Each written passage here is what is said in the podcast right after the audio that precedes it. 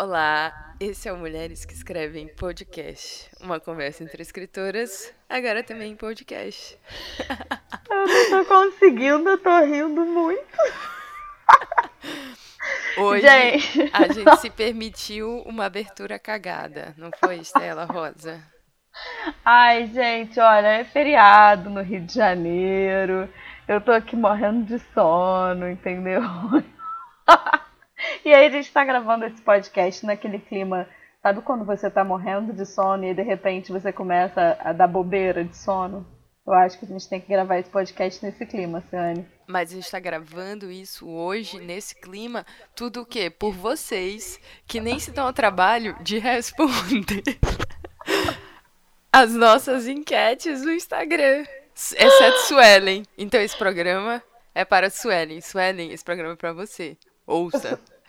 Eu espero que a Suelen, além de usar o Instagram, ela também acesse o nosso podcast. Porque, afinal de contas, assim, além de ressentida, gente, a Ciane é uma pessoa muito exigente, entendeu? Ela não só quer que as pessoas escutem o podcast até o final. Alô, Aline Miranda! Para dizer desafio me quer, eu fui. Mas ela também quer que as pessoas respondam as mensagens no Instagram, entendeu, gente? A Ciane é uma pessoa muito exigente. Tá vendo como é difícil estar na equipe com essa pessoa? Mas, Estela, vamos contar para as pessoas por que, que esse episódio é da Suelen. Esse episódio é da Suelen porque é o seguinte.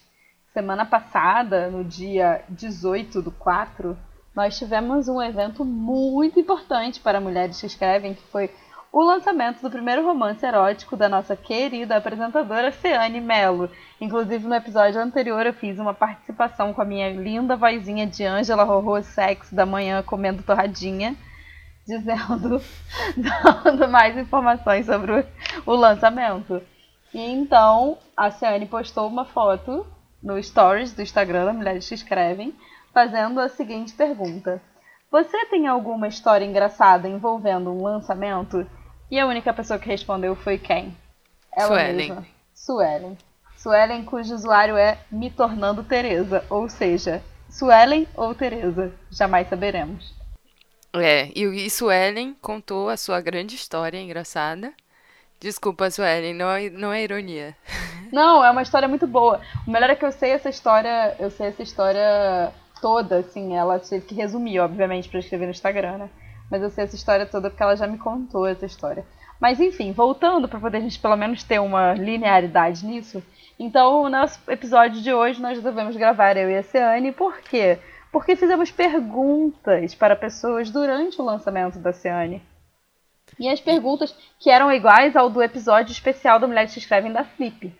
Isso, era aquele famoso jogo rápido, quer dizer, o contrário, bate-bola, jogo rápido, da Xuxa, Claro que a Xuxa não, não falava assim, né? É... é... só que no meu caso, eu dizia para as pessoas que era Maria, que era Marília Gabriela, porque se eu dissesse Xuxa e logo na sequência fizesse uma pergunta do tipo que frase te faz gozar, ia ficar um pouco complicado. É, amiga, mas ainda assim as pessoas não estavam preparadas para esse tipo de pergunta que a gente fez.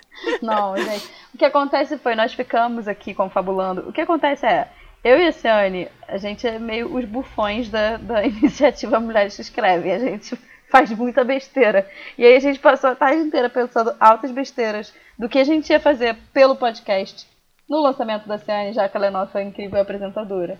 Então eu sugeri da gente fazer essas perguntas para algumas pessoas no lançamento. E as pessoas ficaram constrangidíssimas e foi ótimo. Inclusive eu estava ouvindo as gravações e eu digo amei, amei, amei, amei, amei pelo menos umas 10 vezes. É, então, para preparar vocês para esses áudios maravilhosos que eu não ouvi ainda, é surpresa para mim.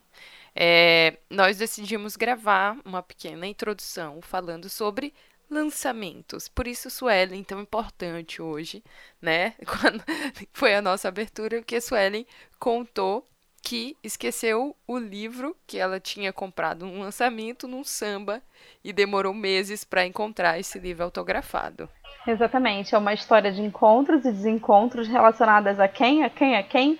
A nossa querida coordenadora de projetos, Thaís Bravo. Tá vendo? Suelen. Isso foi... É, oh. não, desculpa, não foi combinado, gente. A gente não fala só da nossa equipe, me desculpa, tá? Apesar é... de que esse podcast é um podcast de equipe, nós estamos aqui representando Thaís e Natasha. Natasha, pois, fuso horário trocado. Nós estamos gravando agora, são 21 e 22. E Thaís está o quê? Trabalhando muitíssimo, fazendo outras coisas para mulheres que escrevem, porque a gente é o quê? Tipo um polvo, na verdade. Oito braços. Exatamente um polvo.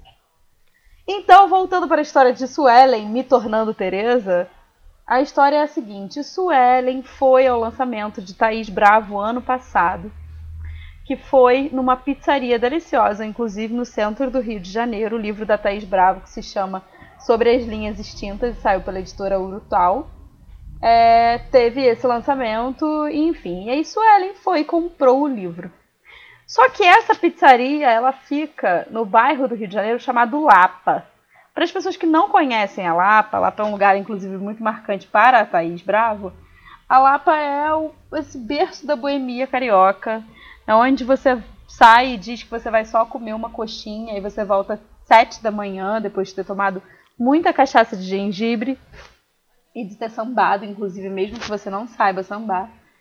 E aí, Suelen, obviamente, né, foi pro lançamento, saiu do lançamento com o livro na mão e foi para um samba. Então, Suelen perde o livro de Thaís Bravo no samba.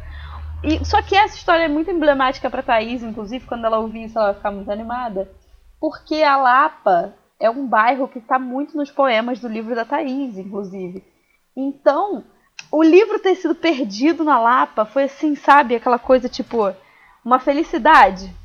E aí a Thaís ficou muito empolgada. Nada mais poético do que um livro autografado por Thaís Bravo perdido na Lapa. Como ela tantas vezes, né? Exatamente, como ela tantas vezes perdida na Lapa, sentadinha no chimeninho, comendo, bebendo uma cervejinha. E aí então, é... o que acontece?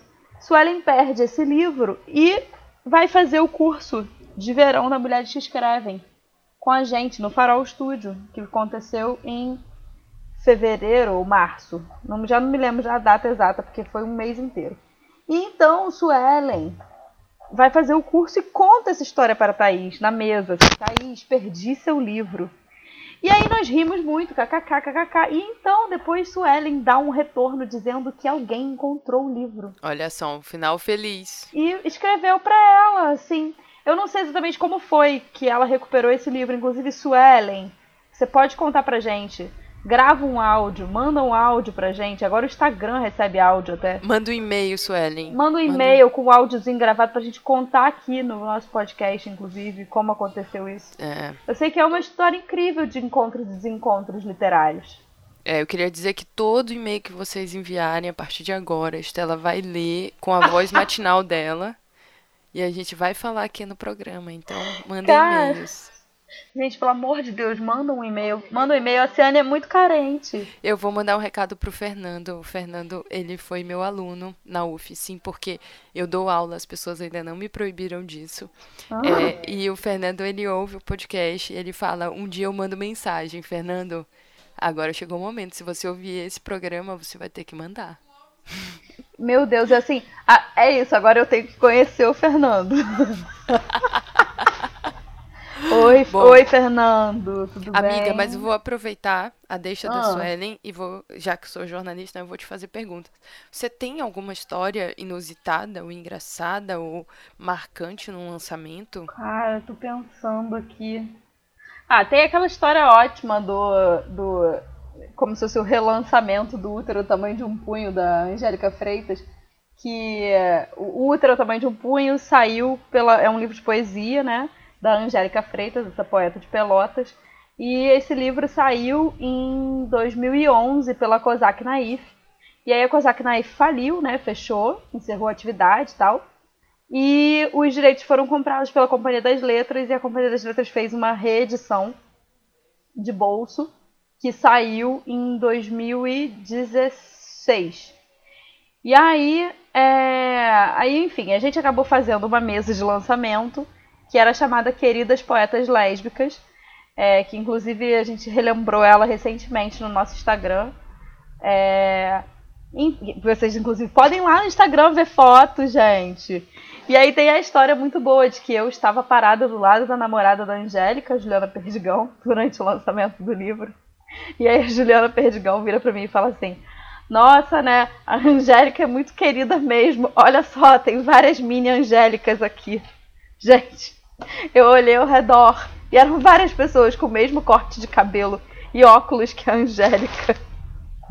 Amiga, eu inclusa. Você inclusa. Você era a Angélica Maranhense, amiga. Eu sou, sou a Angélica Guajajara. Exatamente. A versão Guajajara de Angélica Freitas.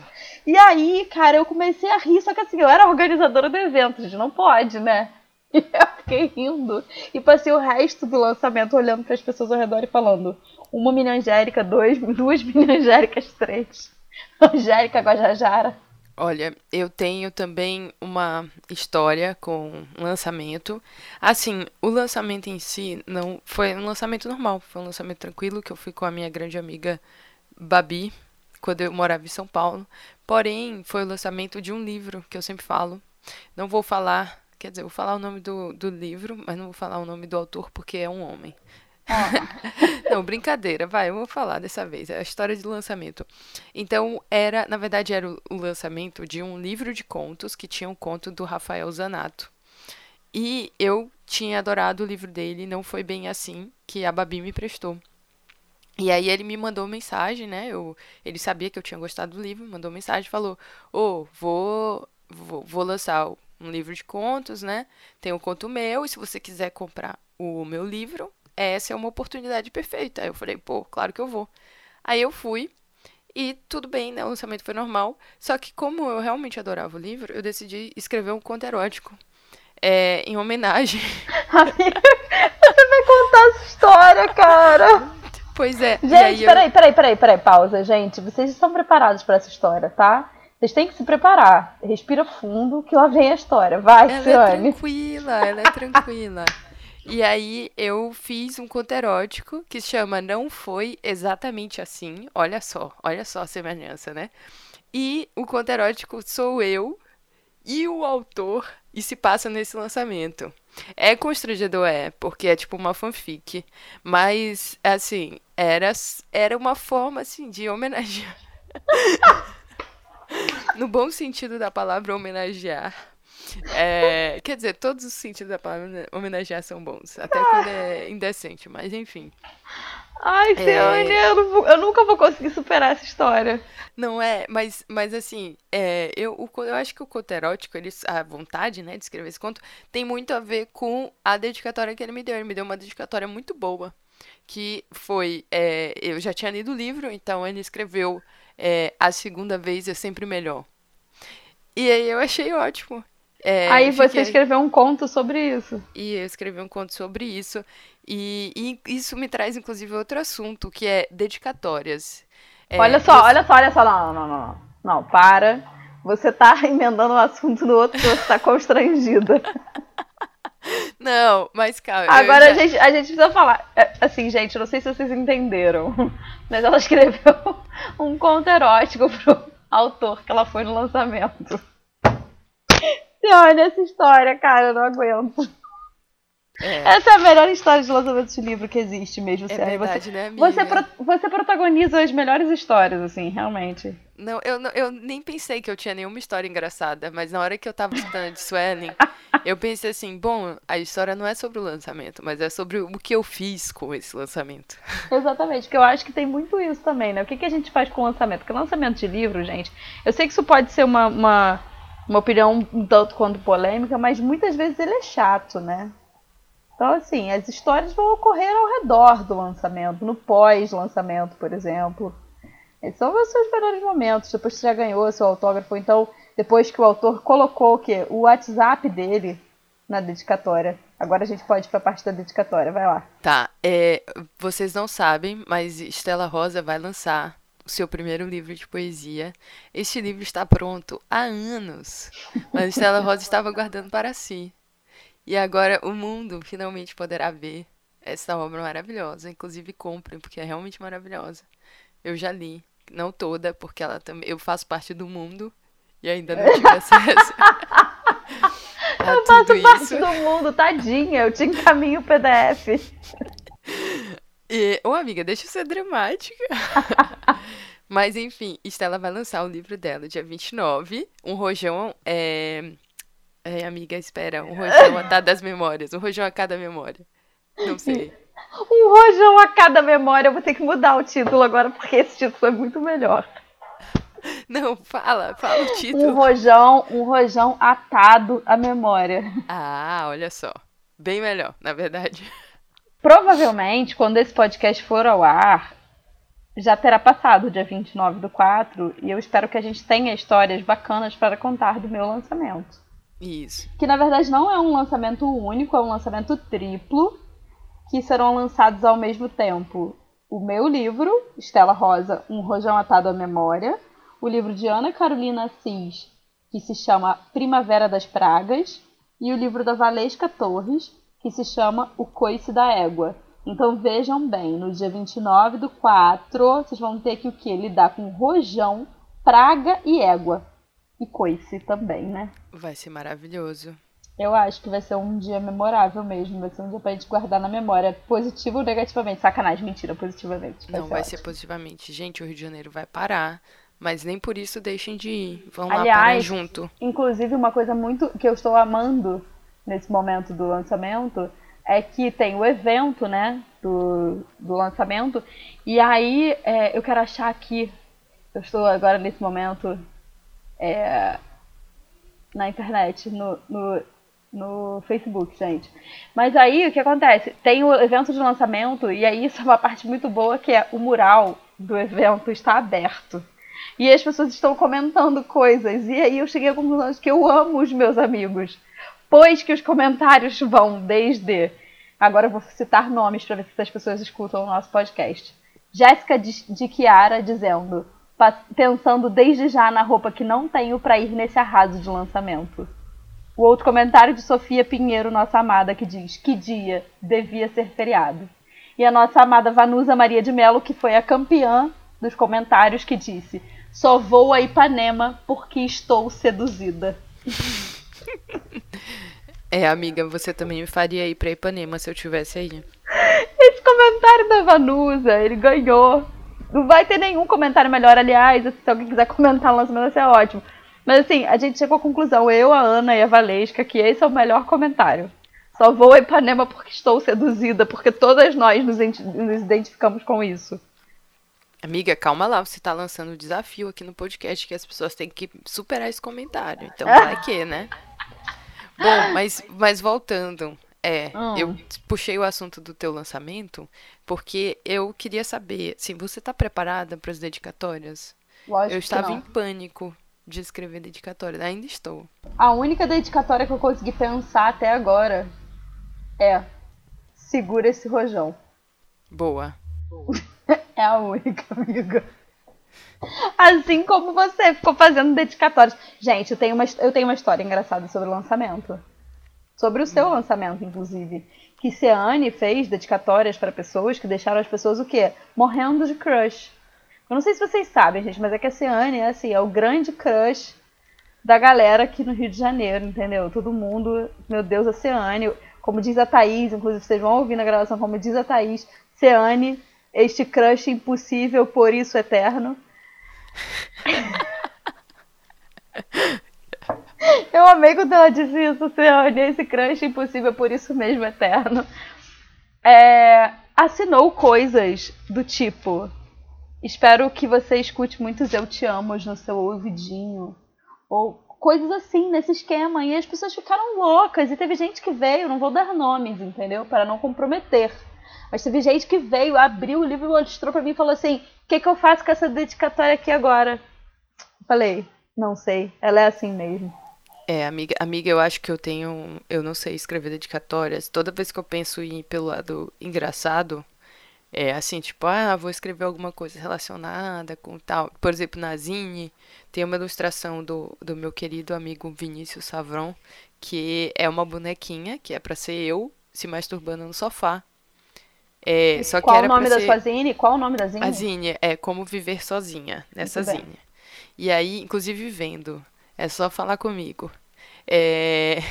E aí, é, nessa zine, ele fez. A, ideia era fazer tipo uma reprodução de uma, uma ilustração bem antiga, não sei se é século XVIII ou sei lá, ou antes, mas é uma ilustração que chama Lemidi e é uma mulher num vestidão se masturbando e ela tá vestida e você só olha que tem uma mãozinha desaparecida e ela tá com as pernas meio abertas e um sapatinho caído.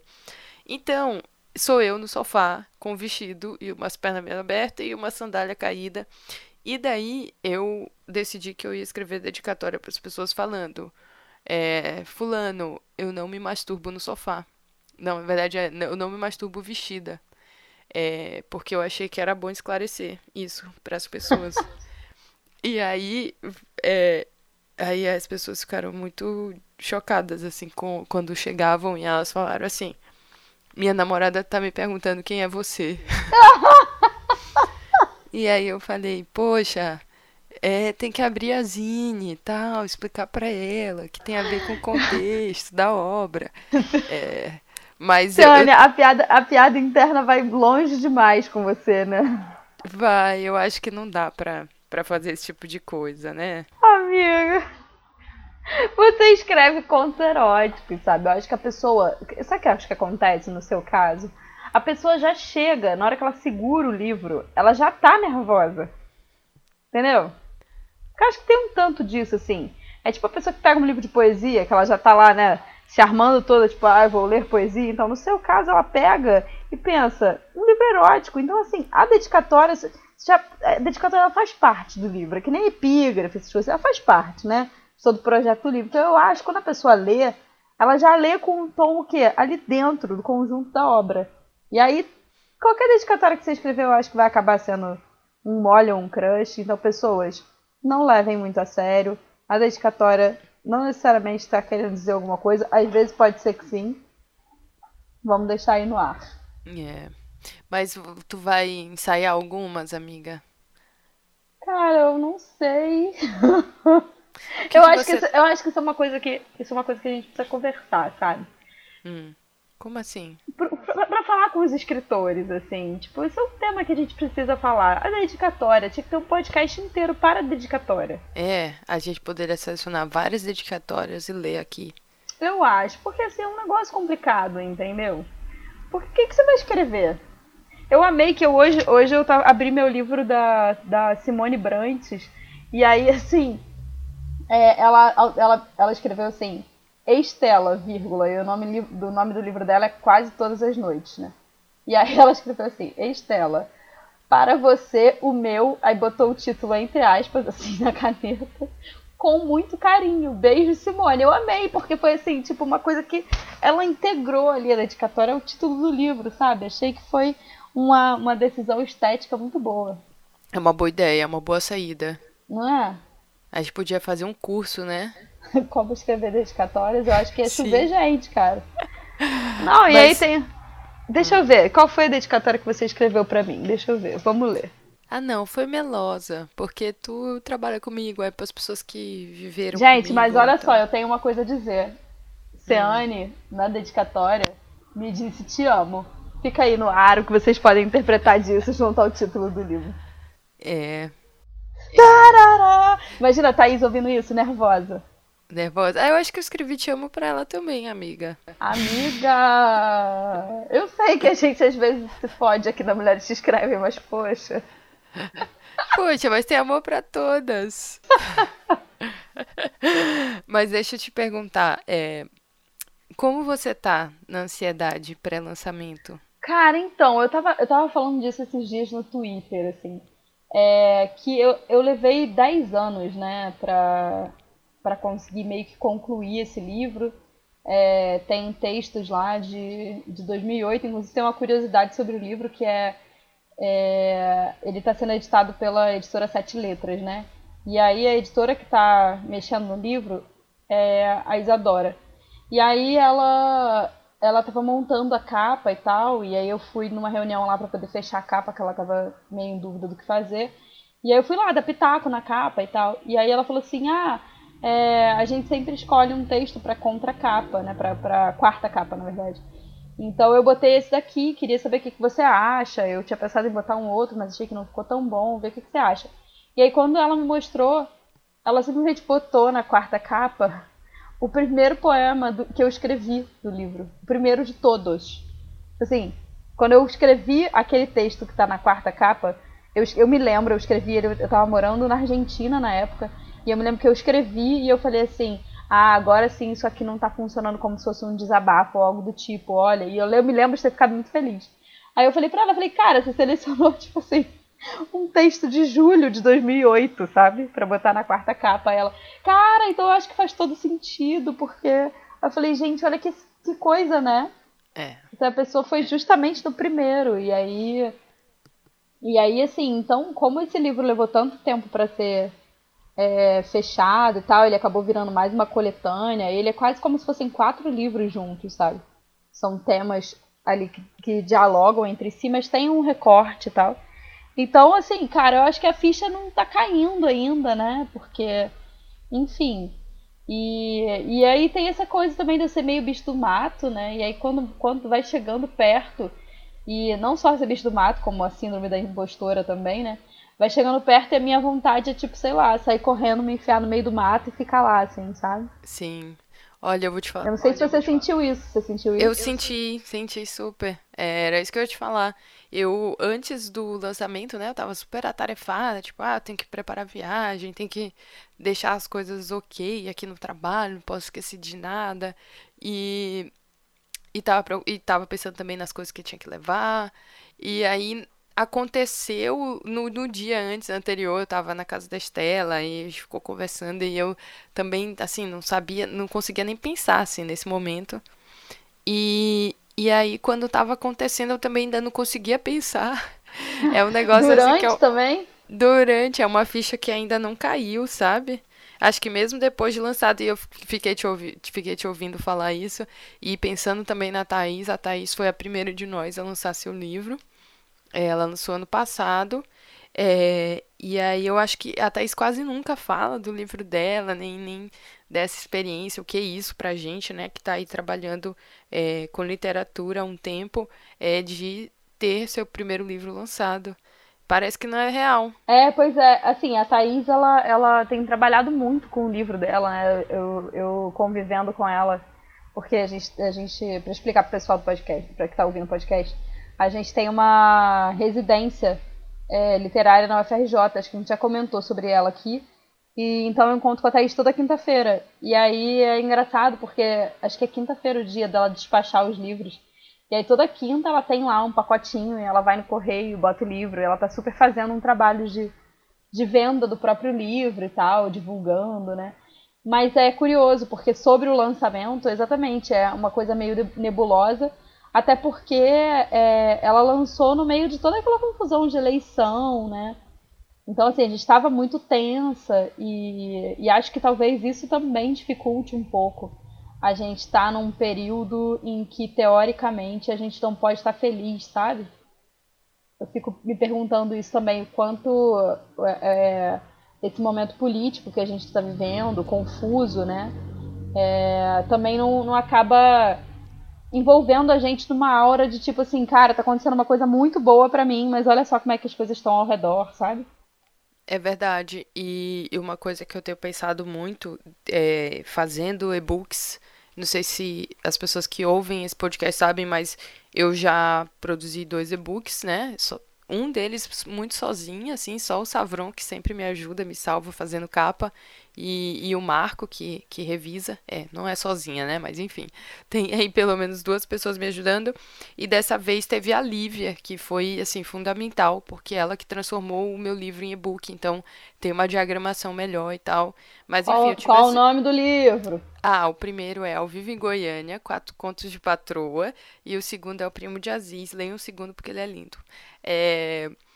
E aí eu produzindo esses trabalhos, assim, é gostoso produzir, mas a parte muito chata é ter que ficar divulgando.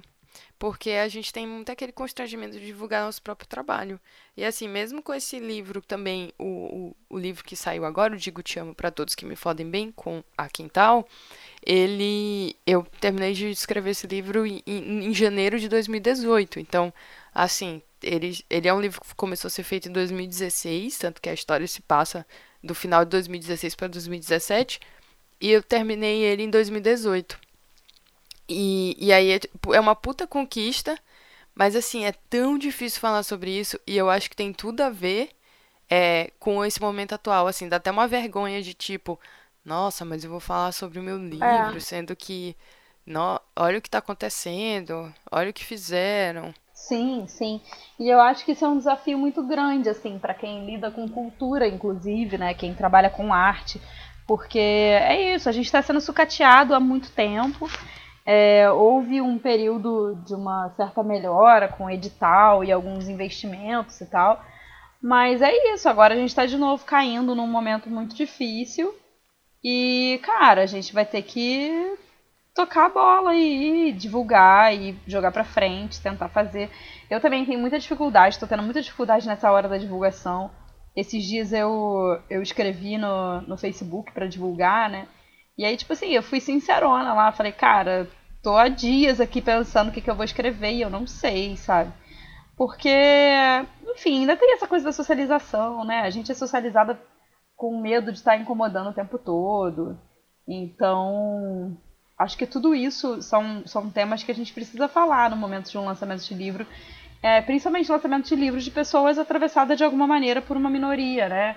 Sejam as pessoas negras, sejam as pessoas LGBT, sejam as mulheres, sabe? As pessoas periféricas, porque a gente tende a achar que a gente não merece, né? Esse tipo de coisa, porque quem lança livro é só a elite cultural, né? Sim. Nossa, eu eu acho que a gente fala muito sobre condições de produção de escrita, quer dizer, talvez não tanto a gente não fale tanto disso aqui no podcast, mas eu lembro que em vários encontros presenciais da Mulheres que Escrevem, inclusive as pessoas citam Um Teto Todo Seu, da Virginia Woolf, para falar sobre isso. E aí, essa sensação de ter um livro publicado me parece que traz essa questão à tona para mim de tipo, em que lugar eu estou agora que eu tenho o meu livro publicado? Tipo, eu ultrapassei uma barreira mas é uma barreira que me coloca no nicho pequeno, que eu tenho dúvidas de se é onde eu, eu me sinto confortável em estar, sabe? Né? É, ao mesmo tempo é uma super conquista política mesmo, né? Porque Sim. a gente sabe, né? Os dados de, de das pesquisas, de lançamento de livro, é, dá, pra, dá pra olhar isso se vocês digitarem é, Regina Dal Castanhe, que é essa grande pesquisadora da UNB, que fez uma uma pesquisa que é muito importante para o mercado literário brasileiro. Ela, ela acho que analisou desde, 2000, desde 94, uma coisa assim, até 2004. Depois ela atualizou a pesquisa de novo, é, mostrando como eram os lançamentos, né? quais eram as características dos lançamentos das, das grandes casas literárias, assim, das editoras maiores do Brasil. E aí ficou uma coisa assim bem escrachada, né? Porque a grande maioria dos publicados são homens é, mais ou menos na meia idade, brancos, é, do circuito né, do eixo Rio-São Paulo, mas principalmente de São Paulo, e classe média alta, é, acadêmicos, uma, uma, assim, uma, uma, grande parte acadêmicos, ou que estão de alguma maneira reconhecidos pela academia. E assim, também o lance dos personagens, né? Que eu sempre me lembro da, da tua entrevista para Mulheres que Escrevem, que você fala que você queria escrever a loucura de uma mulher viril, né? A loucura que é ser, ser uma mulher viril. E assim, os personagens, é tipo, coisa do tipo 89% dos personagens escritos em determinada faixa de ano eram homens brancos, heterossexuais, classe média alta, com um emprego fixo, geralmente relacionados de alguma maneira à escrita. Então, ou eles eram jornalistas, ou eram escritores, ou eram revisores, sabe? Então, assim, cara, olha esse recorte. Então, a gente está publicando. Porra, você está publicando um romance erótico, sabe? É assim, é um ato político importantíssimo, sabe? Porque a gente está aí, né? Publicar um livro é disputar poder, gente. Publicação Amiga, de livro. Ah. Você nunca faz jabá do seu trabalho. E você nunca. tá aí marcando o que é ser uma poeta caipira. Nunca, a gente tem muita dificuldade com isso, inclusive. Eu acho que é por isso que eu sou curadora mesmo, né? Porque é isso, tem mais facilidade de falar do trabalho dos outros do que do meu. Verdade. Mas é, é no meu caso, eu parto de um lugar de escrever de um, de um entre mundos, assim, né? Porque. Eu tô falando pra caralho hoje. É, de, desse entre mundos que é, tipo, vir de uma cidade de 20 mil habitantes pro Rio de Janeiro, que é uma cidade de sei lá quantos milhões, né? Eu já perdi a conta, eu acho que são 6 milhões, algo assim. É, eu sempre faço a comparação de que o bairro onde eu atualmente moro, que é o Andaraí, tem mais habitantes do que a cidade de onde eu vim. Então, assim. E aí, esse lugar, né, de, de você falar de uma, de uma outra periferia também. Sim. Você tá à margem e é isso, né? Para as pessoas da cidade grande, eu sou caipira. Para as pessoas da minha cidade, eu sou urbanoide, sabe? É um, Sim. é uma, um entre lugar muito, muito estranho, assim. É, eu fui, eu fui para casa dos meus pais agora no feriado e aí eu encontrei o dono da livraria esotérica que quer fazer o lançamento lá. E aí ele falou, não, porque você é a poeta da nossa região. Aí eu falei, nossa, gente. Que, responsabilidade, não? Que responsabilidade, né? Vão fundar a academia. É, Miguelense São- de letras. Miguel- São Miguelense de Não, letras. São Miguelense, não é São Miguel não, amiga. Ele é só um médico só, né? Não é, não é... Ah, é Miguel Pereira, né? é Miguel Pereira, ele não é São, não. Miguelense Pereirense. coitado. Mas enfim, mas eu quero saber de você, do seu lançamento. Como foi pra você o dia do seu lançamento lá, quando você tava lá? Você passou fome? Você passou fome? Porque isso é uma coisa que acontece quando o evento é a pessoa, tipo, noivas, por exemplo, costumam não comer em seus Sim. casamentos. Amiga, eu só comi aqueles dois pastéis que a gente dividiu. Sabia, cara, sabia. Eu Não, vou ter mas que delegar eu essa não- função pra alguém no meu lançamento. Gente, me dá comida. Mas, mas eu não senti fome. Isso é o pior de tudo. Mas, mas acho que no final da noite eu já tava bêbada. Sabe o que faltou no, Ah. no meu lançamento? Faltou eu ter lido meu livro, mas eu acho tão, tão esquisito de ler. Tu vai declamar poesia no teu?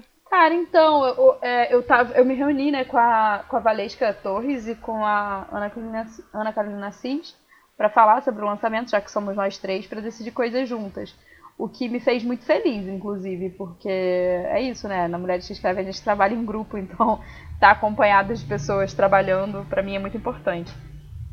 E, e aí a Valesca falou, não, eu quero ler, não me interessa. E normalmente os lançamentos das sete letras não tem leitura porque eles são feitos na, na galeria onde tem a editora e, e a livraria deles é bem pequenininha, então é meio difícil às vezes rolar, mas a Valesca falou que vai levantar e vai ler. E eu espero que seja lindo e eu vou acompanhar ela, óbvio, né? Como é que eu não vou acompanhar a Valesca? A Valesca é maravilhosa. Verdade. Sabe o que eu vou sugerir pra gente não acabar a nossa conversa e do nada a gente colocar a gravação? Bora ler? Bora ler o quê? Coisas do nosso livro? É. Meu Deus, então tá, você já separou aí?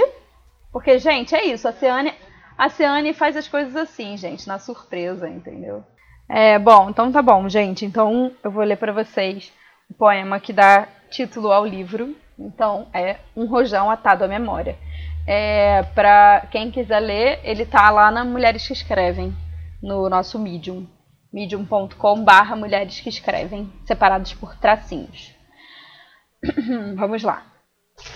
Minha mãe me contou que um enxame de abelhas caiu de dentro do tronco de uma árvore podre. Na infância distante, dois eram os meus medos, dois barulhos insuportáveis: a explosão da usina Angra 1 e o enxame de abelhas africanas. Eram parecidos de alguma maneira. Não sabia ao certo a grande diferença entre morrer como meu primeiro amor ou morrer como uma criança japonesa. Na minha cabeça, a onda de radiação chegaria junto às abelhas africanas, aos poucos derretendo a pele que sorria, imaginando ser um barulho qualquer.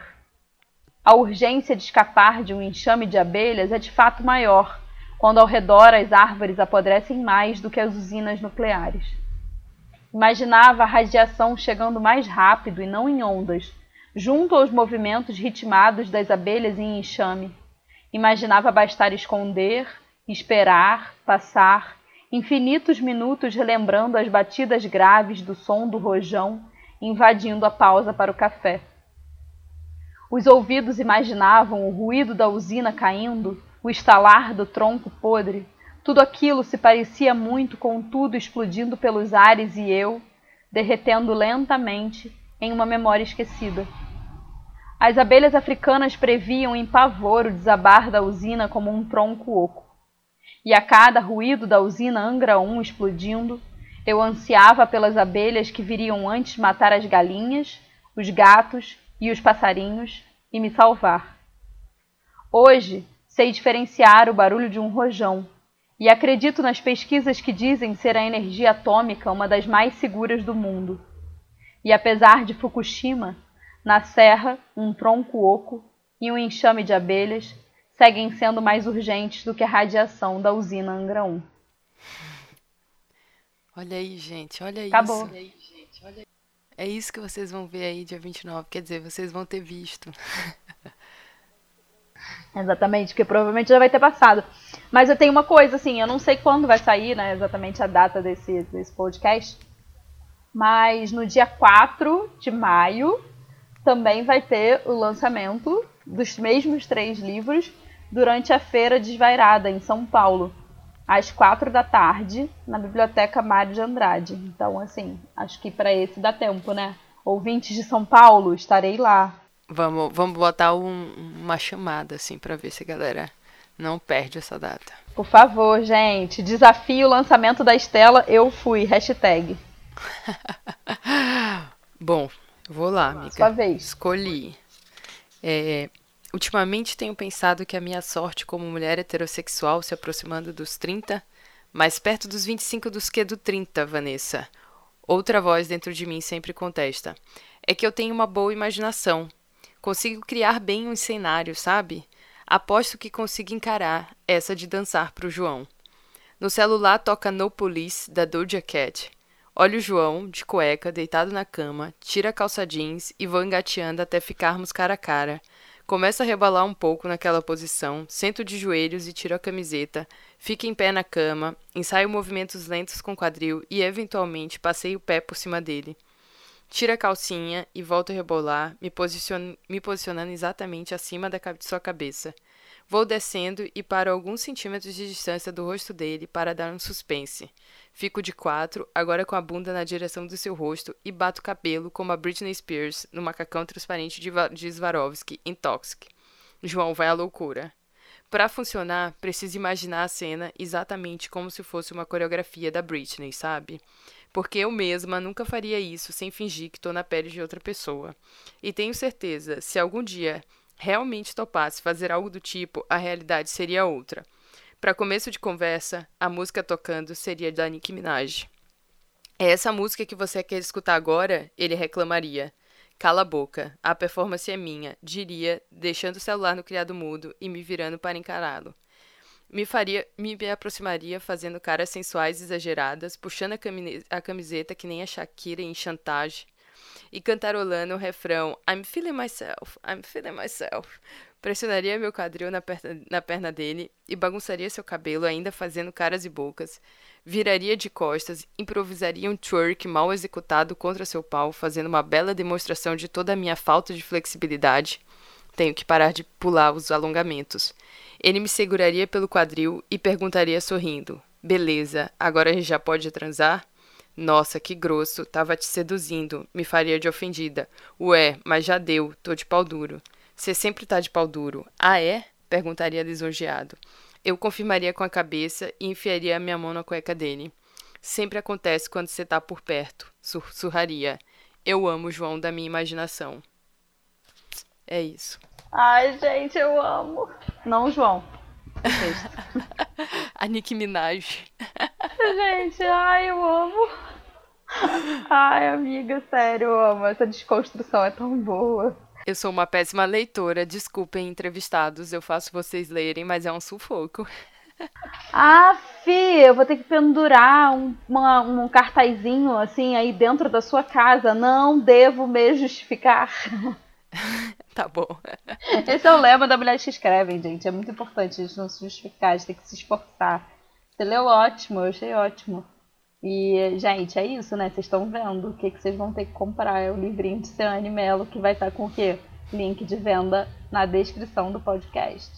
E agora, vamos, vamos explicar para as pessoas que o que elas vão ver em seguida são as gravações das entrevistas que Estela fez, um bate-bola, jogo rápido, como é o 69 Bola Cat.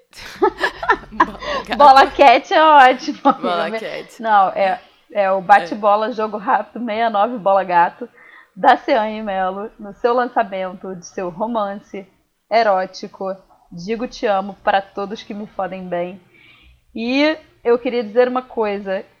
Eu já tinha tomado alguns chopps, gente. Eu tô com voz aguda, preparem-se, tá? Se vocês quiserem, inclusive, diminuir um pouquinho o volume agora nesse momento. Porque era chopp pela metade do preço. Sim, e aí, e aí temos que lembrar que a linguagem é explícita. Exatamente, tem muita putaria. Que tem alguns barulhos externos, então vocês vão ouvir ruídos de bar, porque afinal estávamos num, num bar. bar. Exatamente. E... Inclusive um bar super delicioso no Rio de Janeiro, que a gente pode fazer essa propaganda, porque ele é muito legal. Esse é, chama... é chamado Mãe Joana. Ele é uma barbearia, entendeu? Barbearia. E aí tem pessoas cortando cabelo. Foi inclusive uma coisa muito curiosa e legal durante o lançamento. Tinham pessoas cortando cabelo enquanto Ciane estava autografando seus livros. A comida é boa e o chopp é bom. É, vocês vão ver o meu estado. Eu estava rindo à toa. Solta uma música de suspense, Regis. é isso, gente. Um beijo. Espero que vocês curtam aí as gravações e que vocês riam bastante com as nossas entrevistadas constrangidas.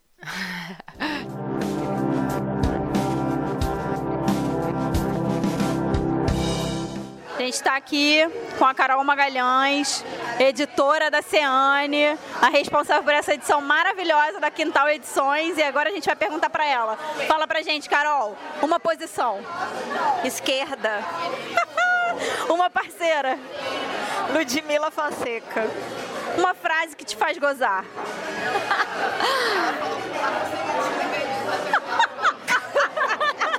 É o silêncio, Carol? Silêncio tem seu lugar. Um livro tesudo. Digo te amo para todos que me fodem bem. Uma crush. Minha namor, lindona Fernanda. Uma mulher de grelo duro. Dilma.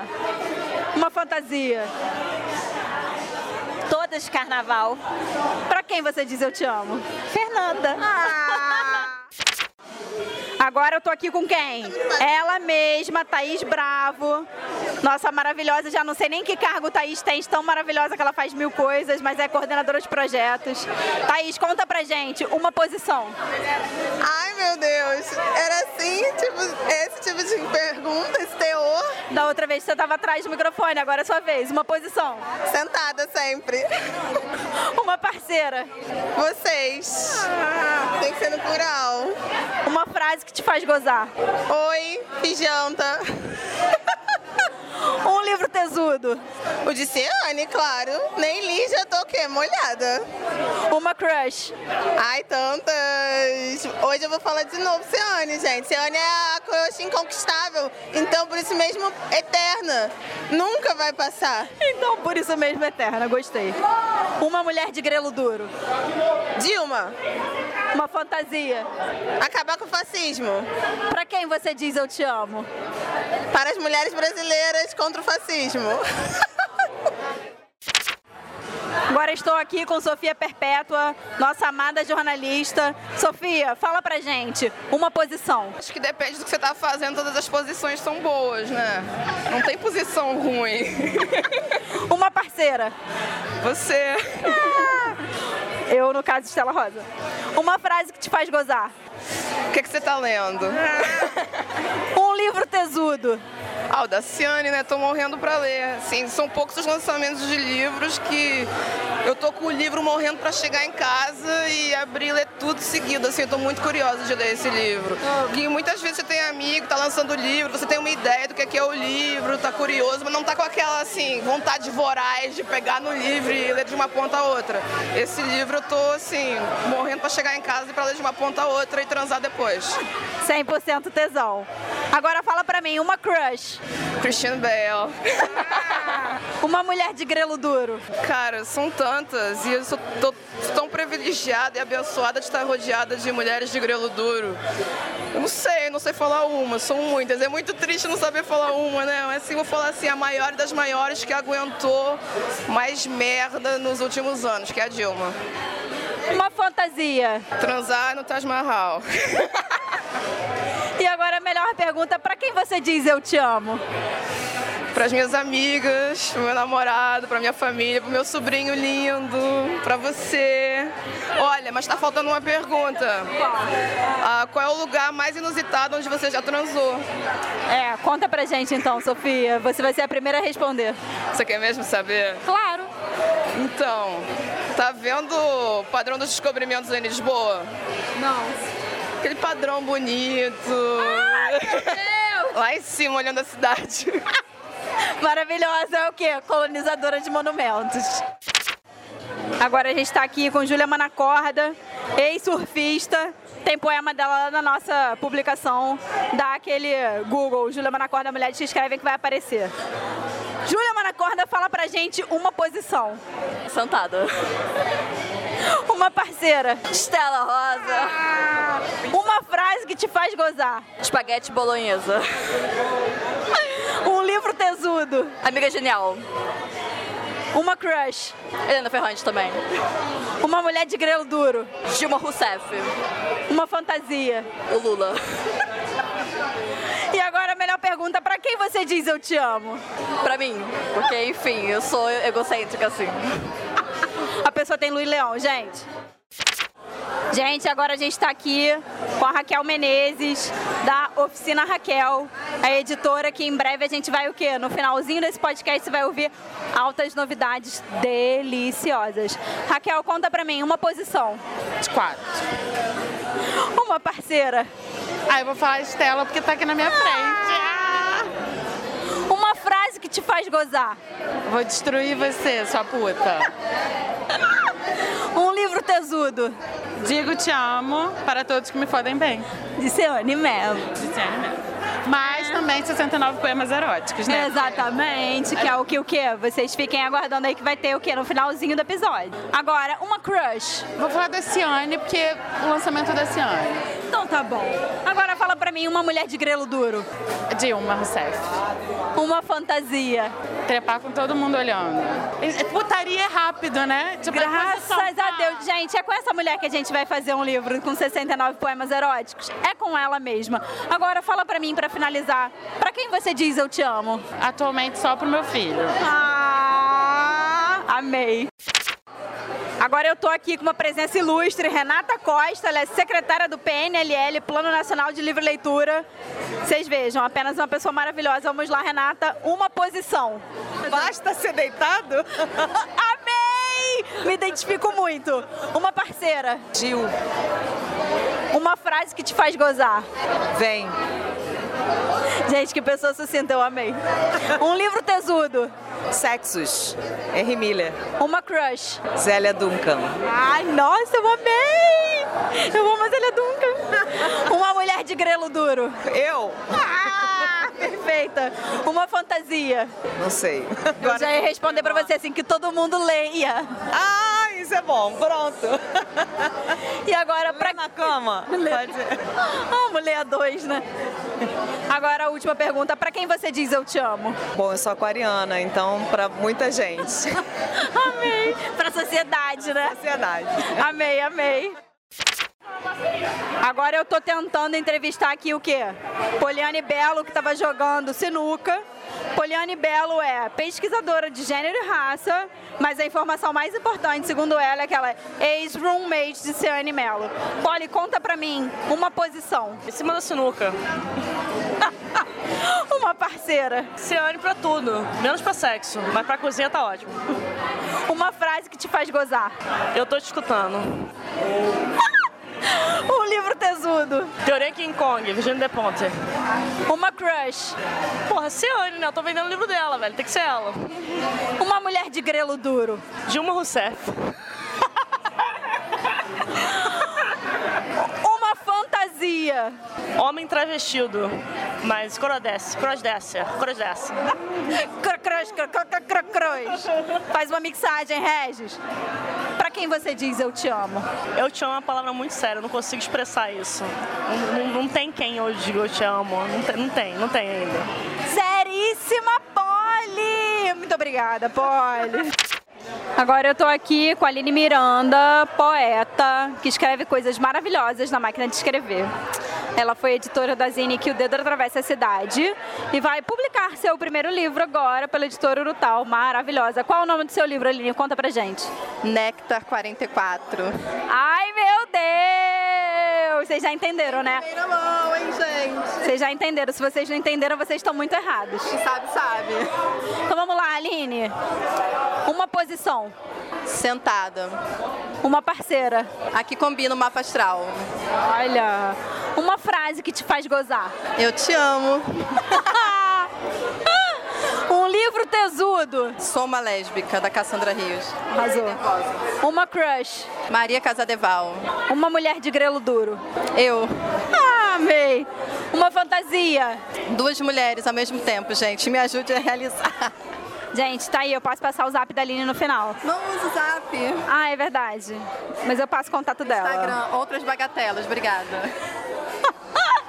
Aline, conta pra mim, pra quem você diz eu te amo? Pra quem me faz bem. Arrasou! Tô aqui com Maria Isabel Iori agora, poeta, autora do livro O que Pensaria Quando Estivesse Fugindo, pela editora Urutal. Maria Isabel Iori também faz parte da coletiva Respeita, que nem que eu. Agora vamos lá. Ah, tem poema de Maria Isabel na, no Medium da Mulher que Escreve, só vocês procurarem, tá bom? Vamos lá, Maria Isabel, conta pra mim uma posição. De quatro. Uma parceira. Marina Sereno. Uma frase que te faz gozar. Vem aqui agora. Um livro tesudo. Digo que te amo pra todos que me fodem bem. Uma crush. Porra, não tem nenhuma. Você tá sem crush no momento? Eu sou contra esse conceito. Por quê? Conta pra gente. Cara, porque eu acho que crush é uma coisa que você não vai realizar. E eu, eu acho isso muito. Sei lá, minha adolescência, sabe? Eu preciso que as coisas sejam querer ficar com alguém, não só. Entendeu? Achei filosófico. Uma mulher, grelo, uma mulher de grelo duro. Grace passou. Uma fantasia. Palhaço triste. Pra quem você diz eu te amo, Maria Isabel? Pra todas vocês e pra todos que me fodem bem. Achei uma coisa meio Xuxa, meio erótica. Tô aqui com Joana Lavor, artista plástica, maravilhosa, que fez a capa e a encadernação. A capa não, a capa quem fez foi Marina Sereno, mas que fez a encadernação da Zine. São nossas as notícias que daremos, da coletiva Respeita. E ela agora vai responder aqui pra gente. Ela também fez a capa do livro da Ana Carolina Cis. Conta pra mim, Joana, uma posição.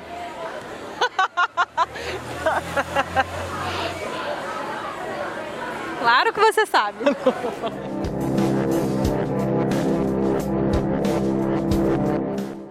Tchau, gente. Tchau. Até a próxima.